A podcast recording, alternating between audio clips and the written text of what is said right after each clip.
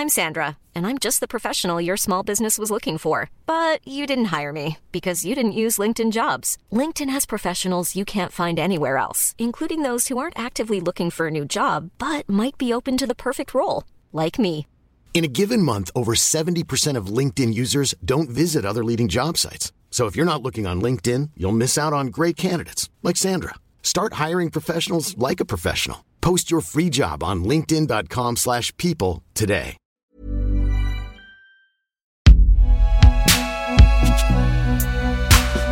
Produit par Binge Audio.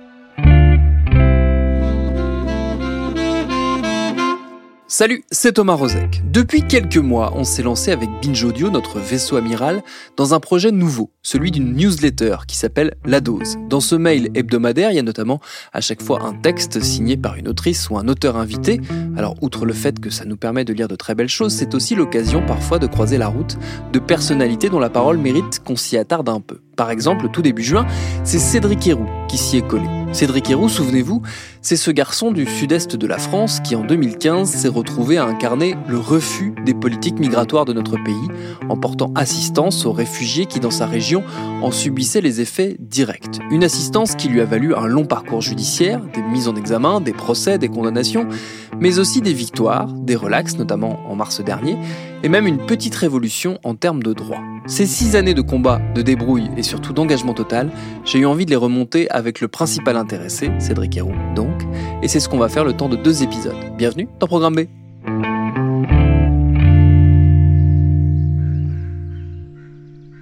Et pour démarrer, avant de refaire tout le match qui nous mène de 2015 jusqu'à cette récente victoire en justice le 31 mars 2021, j'ai eu envie que Cédric nous parle de l'endroit où se passe l'essentiel de l'action. Son coin à lui, là où il vit et où il travaille, la vallée de la Roya, dans les Alpes-Maritimes.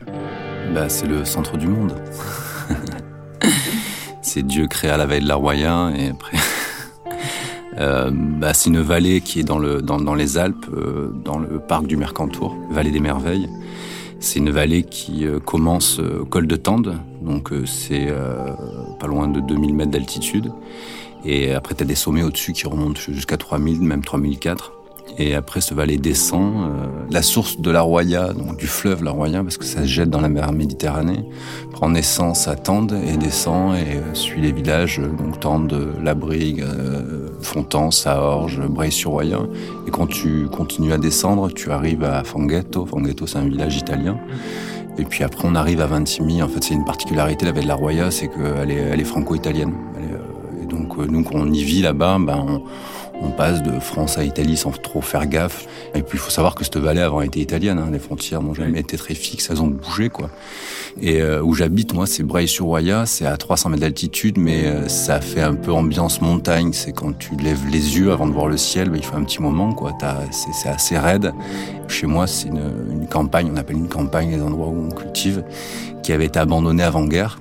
Et euh, donc, du coup, j'ai repris ces oliviers en 2002. euh, donc, monoculture d'oliviers, terrassé. Il faut imaginer des restants avec des murs euh, en pierre sèche, un terrain très raide, très très raide.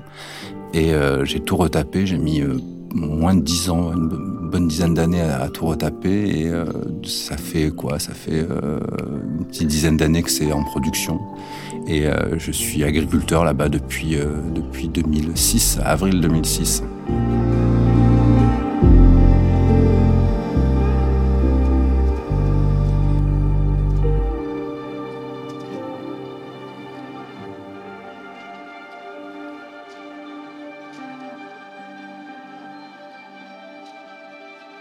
Comment tu t'es retrouvé euh, là-bas et dans ce rôle-là de, de- d'agriculteur, de, de paysan? Parce que je crois que toi, tu viens plutôt de la ville d'ailleurs. Tu, tu viens Ouais, de je Nice. suis- ouais, de Nice, c'est un quartier qui s'appelle l'Ariane, un quartier populaire. Je me souviens, enfin moi j'ai toujours, j'ai toujours aimé le- depuis petit quoi, les animaux, euh, la campagne. Et je me souviens de de Madame Barbéry, c'est une voisine qu'on avait à l'Ariane, et euh, parce que l'Ariane c'est un quartier euh, populaire donc qui a été construit dans les années 70 pour euh, loger euh, toute la main d'œuvre qu'on avait prise en Afrique du Nord et qu'on avait parqué là, qu'on avait un peu ghettoisé là. Et avant, c'était des, des endroits où on cultivait, c'était un peu les terres nourricières de Nice. Et Madame Barbéry, elle, était de famille niçoise et surtout de, de l'Ariane. Et elle me contait un peu, elle me décrivait comment était l'Ariane. Et euh, je me rappelle bien, pourtant, elle me racontait ça quand j'avais 6 ans, tu vois, 6 ans, 7 ans. Et avant les immeubles, ben, il y avait du maraîchage, il y avait des cultures de, fruitiers. Et puis moi, ça me faisait rêver. Et puis je comprenais même pas comment on avait pu construire ces trucs aussi moches. Et tu vois, ces, ces grosses barres d'immeubles. Et ça me faisait rêver, moi, ce, truc de, paysannerie. Et je rejoins la vallée de la Roya un peu par hasard en 2002 parce que mon frère y était, avait rencontré sa compagne avec qui il a eu des enfants, trois enfants, qui maintenant ont 20 ans, une vingtaine d'années. Et euh, je les ai rejoints, j'ai acheté ce terrain-là et euh, je suis devenu agriculteur un peu malgré moi. C'est que j'ai commencé à cultiver mes oliviers, ceux des voisins. On me demandait d'aller récolter des olives à droite à gauche. Et j'ai eu un contrôle euh, fiscal de la MSA, de la Mutuelle Sociale Agricole, qui m'a dit Monsieur Héroux, ça s'appelle du travail au noir. Il faudra vous déclarer. Et du coup, je suis devenu agriculteur malgré moi, quoi. Et euh, avant ça, je travaillais en mécanique auto. J'ai commencé à travailler à 16 ans. Et j'ai quitté l'école assez rapidement parce que ça me correspondait pas trop. Et je suis un peu trop rêveur et j'avais des problèmes d'attention. Et euh, ma tête allait ailleurs euh, des cours et s'envolait euh, par la fenêtre. Et, j'avais des, des problèmes de concentration et c'était pas un truc qui me convenait, quoi.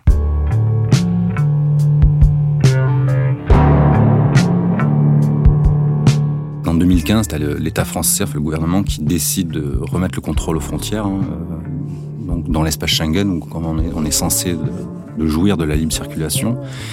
Et euh, pour lutter, en fait, ils ferment les frontières pour lutter euh, contre le terrorisme. Et on, voit bien que c'est pas contre les terroristes qui luttent ou la recherche d'armes, ils font du, contrôle de la migration. Et ce qui normalement est interdit, hein, de, fermer ses frontières pour pour contrôler la migration et pour arrêter la, migration.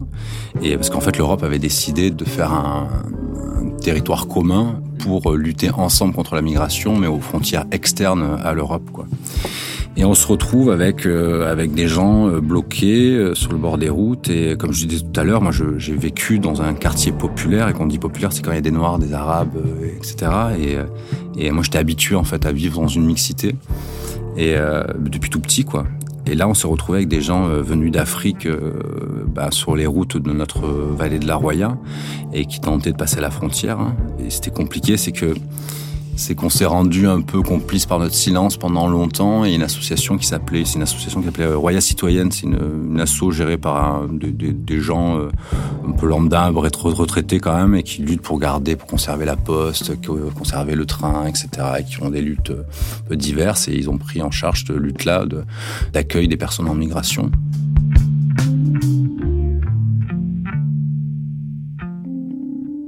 De, de Roya Citoyenne m'avait demandé d'accueillir, de mettre des tentes sur mon terrain. J'avais au début j'avais refusé, je sais pas trop mon truc. Et puis le militantisme, un truc qui me fait chier quoi pas mal, c'est que, enfin c'est c'est atteint de réunionite aiguë et je, je suis pas trop branché réunion.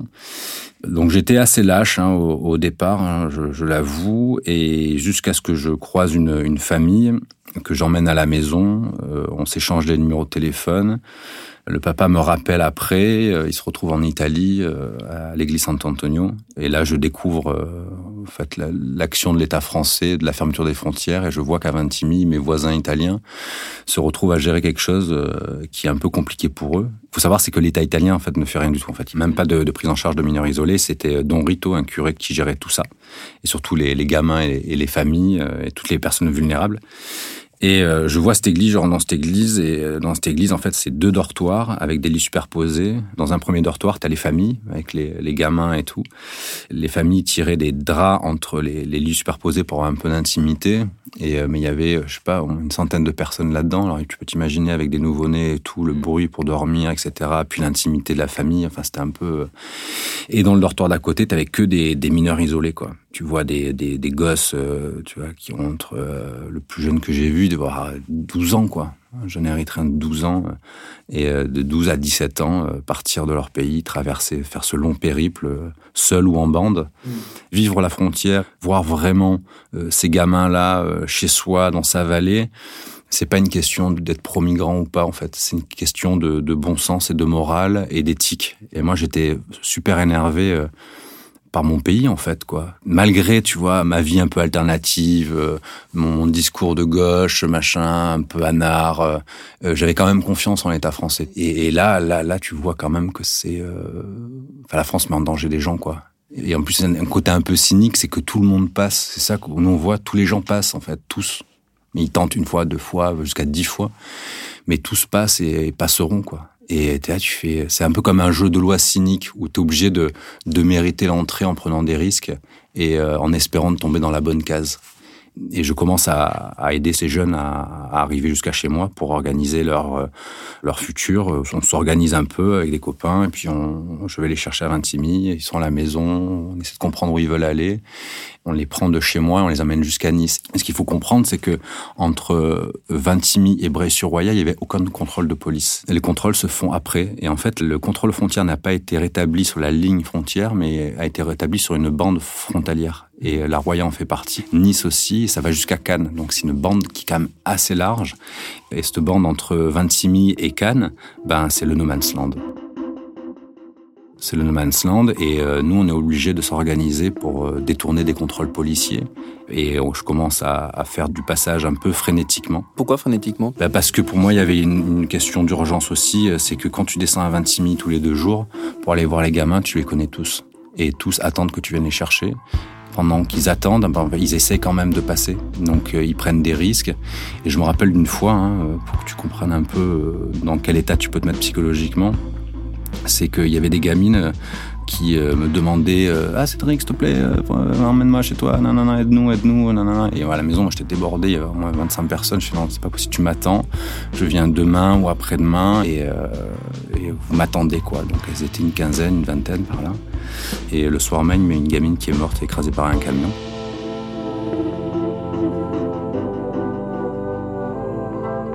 Ce qui est bizarre, c'est que dans le dans l'émotion que j'ai eue, j'ai c'est une émotion très égoïste, ça a été très étrange, c'est que j'ai eu peur pour ma conscience. Je me suis dit, putain, mais autant je suis, elle aussi, elle y était, et je lui ai dit non. Je m'en voulais en fait d'avoir ce truc de culpabilité. Presque, j'avais plus de peine pour moi que pour elle. Enfin, c'est étrange comme. Et je suis allé à l'église pour savoir si elle faisait partie du groupe. Et, euh, et Don Rito m'a dit non non non pas du tout. Euh, elle est arrivée là et tout euh, machin après que tu sois venu. Euh, et euh, je pense qu'il m'a menti quoi. Je pense qu'il m'a menti pour pas que je me sente responsable de tout ça. Et à partir de ce jour-là, je dis fuck off quoi. Je vis de l'église.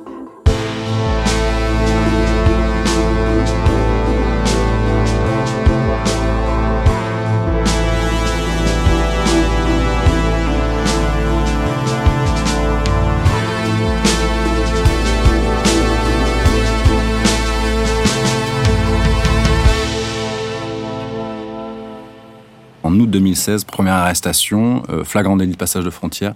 Huit personnes à l'arrière du C15. Je sais pas si tu vois ce que c'est un C15, c'est type express. Euh, c'est la meilleure voiture du monde, tu vois. Elle a cette réputation-là. Elle n'est pas très grande. Et huit dedans, c'est vrai que c'est abusé.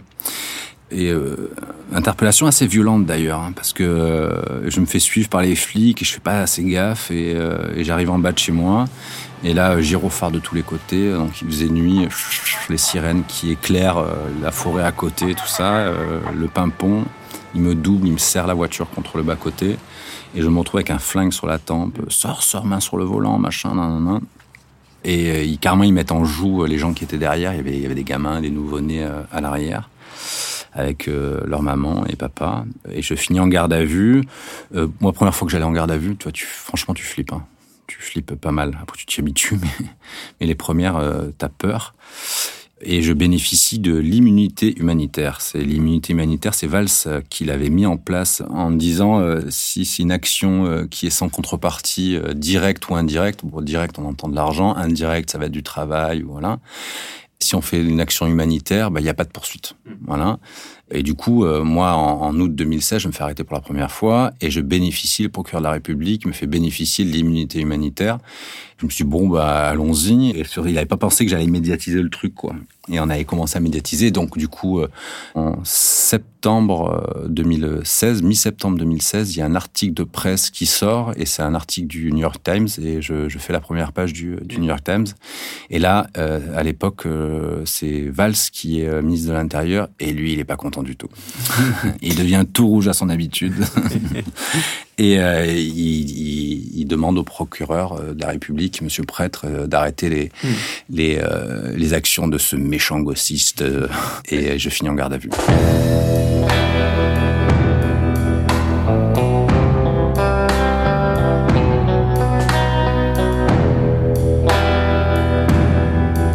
C'est quoi le but dans la médiatisation justement? Qu'est-ce qui fait qu'à un moment vous vous dites avec euh, toute la bande, euh, il faut qu'on fasse venir la presse? Bah En fait, la première interpellation où je sors avec l'immunité humanitaire et sans procès, on prend un peu confiance, quoi, un peu trop. Et euh, on se dit, il y a la justice française qui comprend qu'il y a une nécessité d'agir. Et on se dit, maintenant, ce qu'il faut, c'est communiquer au grand public et il faut faire bouger un peu les politiques là-dessus et euh, faire avancer les choses, quoi. Parce que continuer comme ça euh, pendant longtemps, on n'aurait pas pu non plus, quoi. Donc on se dit, euh, ben, médiatisons, quoi. Et je pensais pas que ça allait prendre cette ampleur-là. Hein. Et, mais sauf que la médiatisation, on passe, quand on médiatise, en fait, on politise, quoi. Et on passe d'une action humanitaire à une action politique avec des revendications, avec surtout euh, une dénonciation. Ce qui n'a pas supporté le gouvernement, ça a été du fait qu'on incrimine l'État et qu'on mette en lumière ces euh, irrégularités, hein, dont la non prise en charge des mineurs isolés, dont le fait qu'il prenait des mineurs isolés et qu'il les renvoyait en Italie, le fait qu'il y ait des entraves à la demande d'asile. Et, euh, du coup, il ne le supporte pas. quoi.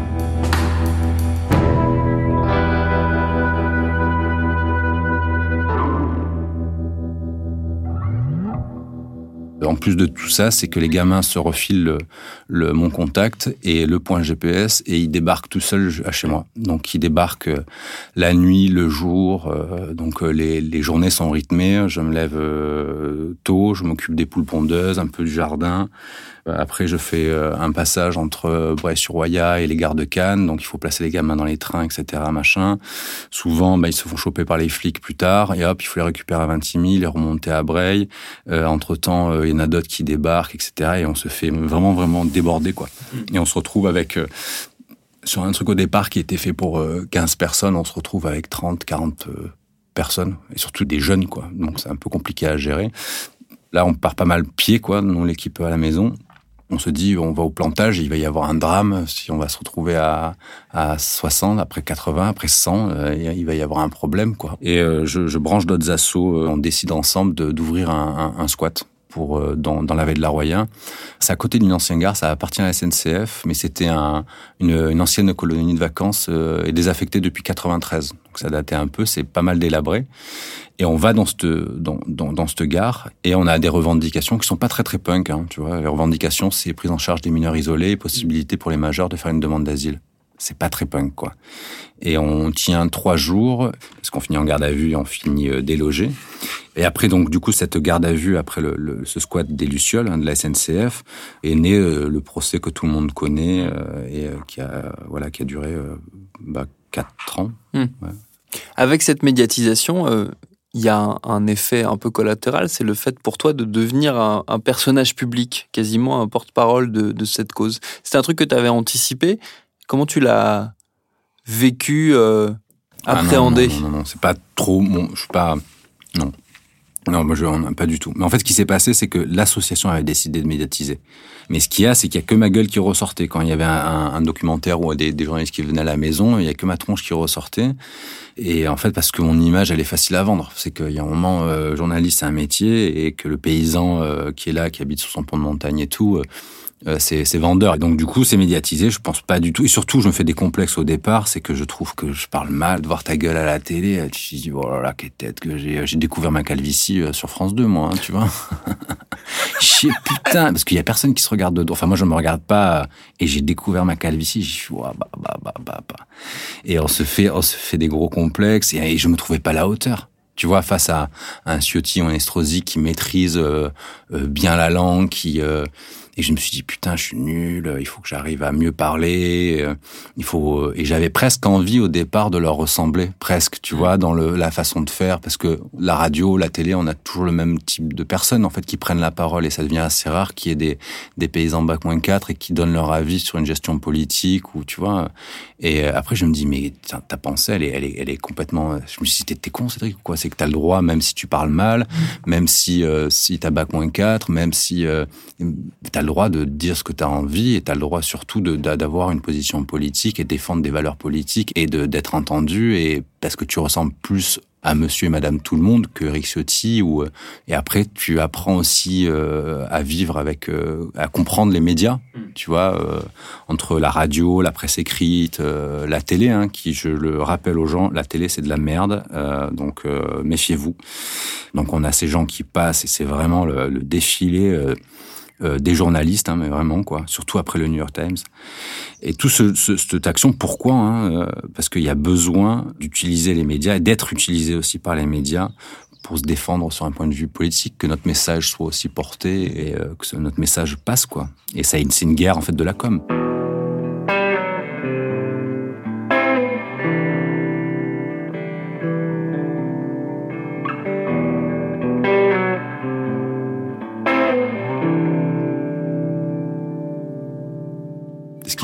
Contre-productif un peu dans notre communication, c'est qu'on se retrouve euh, avec pas mal de flics, quoi, quand même, autour, surtout autour de chez moi. On a une cinquantaine de gendarmes mobiles autour de, chez moi qui nous observent nuit et jour. Au début, ça fait un peu bizarre, t'oses plus parler, tu dis peut-être qu'ils ont des micros et tout, machin, nanana. À la fin, tu t'y habitues, tu fais plus gaffe. Euh. Alors du coup, il y a, y a, les langues qui se délient aussi, et les gendarmes qui commencent à parler avec nous, qui commencent à, à vouloir comprendre. C'est que surtout, tous les bénévoles qui venaient à la maison, il y avait un mot d'ordre qui était euh, avec les gendarmes respect, euh, pas de voilà, il faut être courtois, euh, on ne demande pas de faire les lèche-bottes, mais au moins de la courtoisie, etc. pour qu'on ait des bons rapports.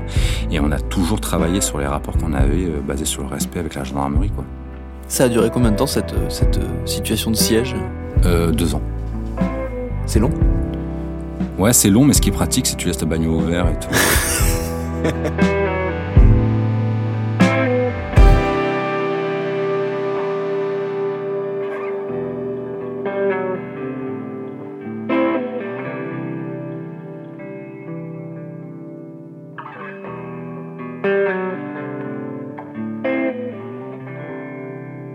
À suivre.